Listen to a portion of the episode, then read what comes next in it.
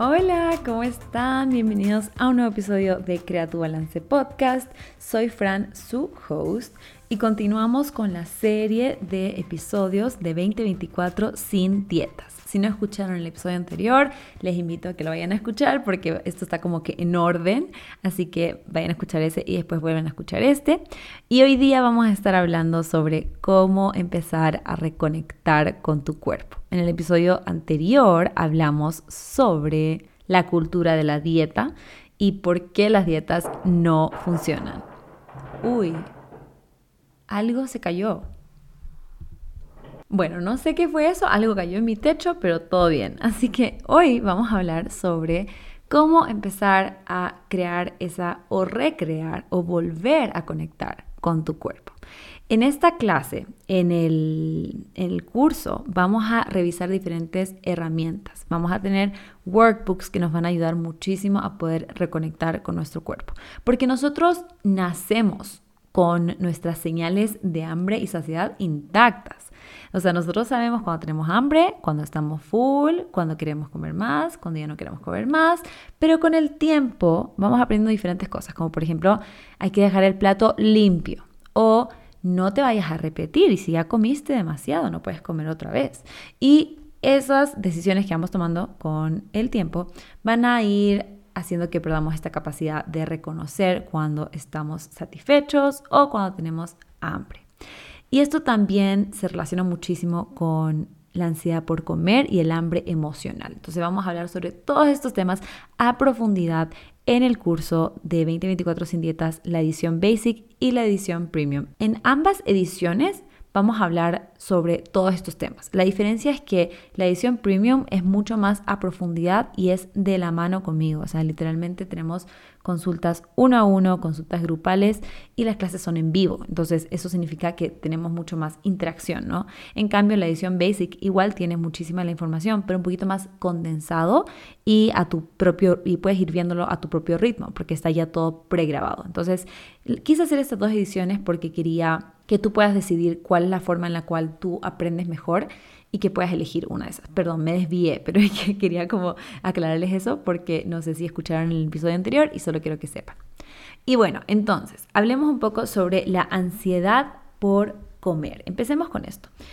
Es súper importante hablar de esto porque se, malinterpreta esto de la alimentación intuitiva.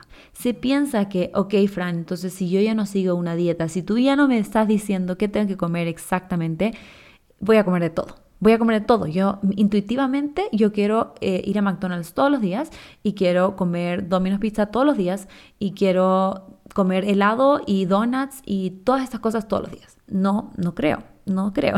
Porque, ¿qué es lo que pasa? Muchas veces esta ansiedad que tenemos por comer ciertos alimentos viene de la restricción. Viene de que nosotros hemos catalogado estos alimentos como malos y hemos catalogado estos alimentos como algo que no deberíamos comer. Entonces, cuando tenemos eso en nuestra mente, en nuestro inconsciente, sabemos que eso es algo que no deberíamos comer, como niños es lo que más queremos comer, es lo que más se nos antoja. Entonces, cuando quitamos las reglas de los alimentos, cuando empezamos a dejar de lado la cultura de la dieta y nos empezamos a permitir comer de todo, aunque no lo creas, los antojos y la ansiedad por comer va a ir bajando porque ya tienes esa libertad. Y esto lo he comprobado conmigo misma, lo he comprobado con un montón de mis pacientes ¿Qué pasa? Que en verdad funciona. Una paciente me decía, yo cuando como pizza me como toda la pizza. No puedo no, puedo no comerme toda la pizza. Y yo le dije, ya, cómete toda la pizza. y como que me dice, ¿cómo, ¿cómo va a comer toda la pizza? No puedo comerme toda la pizza porque eso es malo y, y tiene, no sé, ciertos ingredientes y es procesado y bla, bla, bla. Le dije, mentalmente, piensa que sí puedes comer toda la pizza. Y mira qué pasa. Y fue algo no siempre es así, pero en este caso fue algo instantáneo, que en el momento que ella se permitió comer la pizza, permitió pensar, ok, si quiero me como toda la pizza, permitió pensar, ok, si quiero mañana también puedo comer pizza, si quiero y me sobra pizza, lo puedo comer toda la semana. Y cuando cambió esa mentalidad, literalmente dijo, me comí un, un trozo de pizza y ya no quería más. O sea, ya, ya me sentí bien, ya, ya me sentí satisfecha, ya no quiero más. Entonces, literalmente, nuestro cerebro está, es inteligente, nosotros somos inteligentes, nuestro cuerpo es inteligente. Entonces dice, ok, esto es algo que no me van a dar después, voy a aprovechar. Y no solo voy a aprovechar de comerme uno, sino que voy a aprovechar de comerme todo, todo, todo, porque es la última oportunidad que tengo.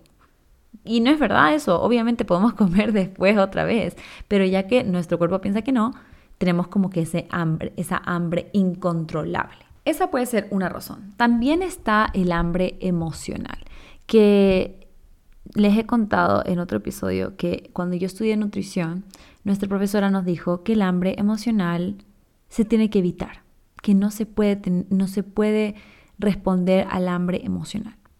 Y yo no podría estar en más desacuerdo. no sabía cómo decir eso, pero no podía estar, o sea, no creo que eso es verdad, no creo que es malo el hambre emocional, porque somos seres humanos y comer algo rico a veces nos hace sentir bien y no pasa nada. O sea, literalmente es uno de los placeres de la vida. Las personas que son foodies entienden, las personas que les gusta cocinar entienden, es algo como mágico crear un plato rico o ir a un restaurante y que te combinen todos estos sabores deliciosos. O sea, es algo tan lindo, es algo que podemos hacer todos los días, que podemos, o sea, comemos todos los días, tres a cinco veces, dependiendo de cada persona, menos, quizás, no sé, me estoy inventando, pero es algo que hacemos todo el tiempo. ¿Y cómo me vas a decir que no hay nada de emociones involucradas? No, yo sé que hay personas que no, pero muchas personas sí tenemos emociones involucradas con la comida. Incluso pasa con la infancia, o sea, hay como que ciertos alimentos que comimos cuando éramos niños, que cuando comemos ahora, como que nos hacen ese recuerdo, nos dan ese recuerdo. Yo amo la sopa de pollo, amo mi sopita de pollo y yo sé qué es, porque mi abuela me hacía sopita de pollo cada vez que yo iba a visitarla en Concepción, que es la ciudad donde vive. Y yo estoy segura que es por eso. Yo, o sea, no sé, pero cada vez que yo me como un plato de sopa calentito, me siento tan me siento tan bien y me encanta la sopa. Todo el mundo me dice, soy una loca, podría comer sopa todos los días. Me encanta. Sí o sí, ahí hay una parte emocional. Y no es necesario quitarla. ¿Cuál es el problema? El problema viene si es que siempre estás comiendo por emociones. O sea, estás triste, te compras entonces un helado para comer. Estás pasando por un momento difícil, entonces vas a salir a comer, no sé, lo que sea. Eh, estás feliz y vas a salir a, a comer y celebrar. Mira, muchos de estos casos es normal, es normal, pero ¿qué pasa cuando está pasando todos los días? ¿O qué pasa si es que esta es la única el único método, la única herramienta que tú tienes para manejar tus emociones es la comida. Ahí se vuelve un problema, se vuelve un problema porque estamos llegando a un extremo, ¿no? Y ningún extremo es bueno. Entonces, es importante también tener otro tipo de estrategias, otros, otros recursos, otras herramientas que vamos a hablar muchísimo en el curso de qué puedes hacer para que puedas también canalizar todas estas emociones y que no solamente sean a través de los alimentos. Y otro punto que es súper importante eh, que, también vamos a hablar en el curso es la conexión que hay entre la nutrición y la psicología. A veces no nos damos cuenta, pero al final todo está conectado, todo, todo, todo está conectado. No sé si les ha pasado, a mí me pasa un montón. cuando yo me pongo nerviosa por algo, cuando yo, por ejemplo, cuando estaba en la universidad y tenía que presentar o tenía un examen o tenía algo que me ponía tan nerviosa, a mí mi sistema digestivo me fallaba, me fallaba pero al 100%. No tenía hambre, no quería comer nada, iba al baño muy mal, me sentía mal, me sonaba el estómago, pero no tenía hambre y no, o sea, horrible, horrible, horrible. ¿Y cómo pasa eso? ¿Cómo puede pasar eso? ¿Qué tiene que ver, no? Y es que todo está conectado, literalmente. Nosotros tenemos hormonas que se están comunicando constantemente entre el cerebro y nuestro sistema digestivo. Entonces, sí o sí, la psicología está conectada. Sí o sí, sí o sí. Nuestra mente puede, es muy poderosa, es muy poderosa. Y por eso no se puede simplemente decir, ok, es falta de voluntad, es falta de mi fuerza de voluntad, falta de perseverancia. No, es mucho más profundo que eso. Tal vez hay alguna raíz emocional también. Hay muchas veces que estamos comiendo para poder satisfacer algo que no tiene nada que ver con el hambre fisiológica. Es un hambre emocional, como estamos hablando, pero es un hambre, tú estás tratando de llenar una emoción o algo que ha pasado, alguna raíz emocional, con comida y no se va a llenar, no se puede llenar porque hay algo psicológico que hay que trabajar, ¿no? Entonces por eso va mucho de la mano. Por eso también en ciertos casos recomiendo muchísimo la terapia, sea con psicólogos, sea journaling, sea meditación, hay un montón de formas diferentes que se puede hacer, pero intentar encontrar también esa raíz emocional, porque cuando no la encontramos, eso nos va a afectar en muchísimas otras áreas, que no, que claro, podríamos decir, bueno, solamente voy a obligarme a comer esta cantidad de comida y ya, y no importa si siento que me muero de hambre, solo voy a comer esto. No, mejor es intentar trabajar de dónde viene esa hambre emocional, cómo lo podemos ir manejando, trabajando, para que no se sienta tan difícil, porque no tiene que ser tan difícil.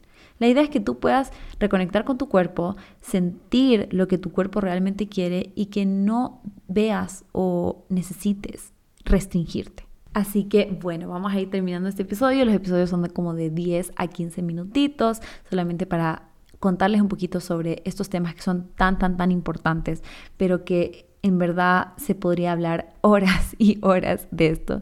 Y en verdad que yo quería seguir hablándoles sobre el tema de la culpa, que también es algo súper grande.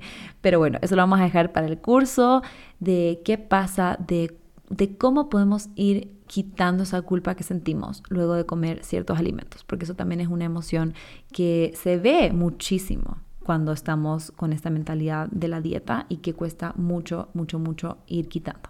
Pero bueno, en el siguiente episodio vamos a hablar más sobre ya la nutrición, sobre una vida saludable. ¿Qué significa una vida saludable? ¿Qué significa nutrir tu cuerpo de una forma saludable? Y cómo lo podemos hacer. Y solo les recuerdo que pueden entrar al curso en la descripción, les voy a dejar el link, pueden entrar a la edición premium de cuatro semanas y con la guía uno a uno conmigo o a la edición basic que son cinco días, toda la información condensada rapidito para que tú puedas verlo en tu propio tiempo. Y recuerda que si estás en la lista de espera vas a tener un cupón de descuento para ambos, ambas ediciones, así que eh, puedes entrar a la lista de espera Apenas entras a la lista de espera, te llega el cupón de descuento y lo puedes utilizar para poder inscribirte al curso. Así que estoy emocionada, falta muy poquito para que podamos empezar y para poder conocerlos. Así que espero que les haya gustado y nos vemos en el siguiente episodio mañana. Bye.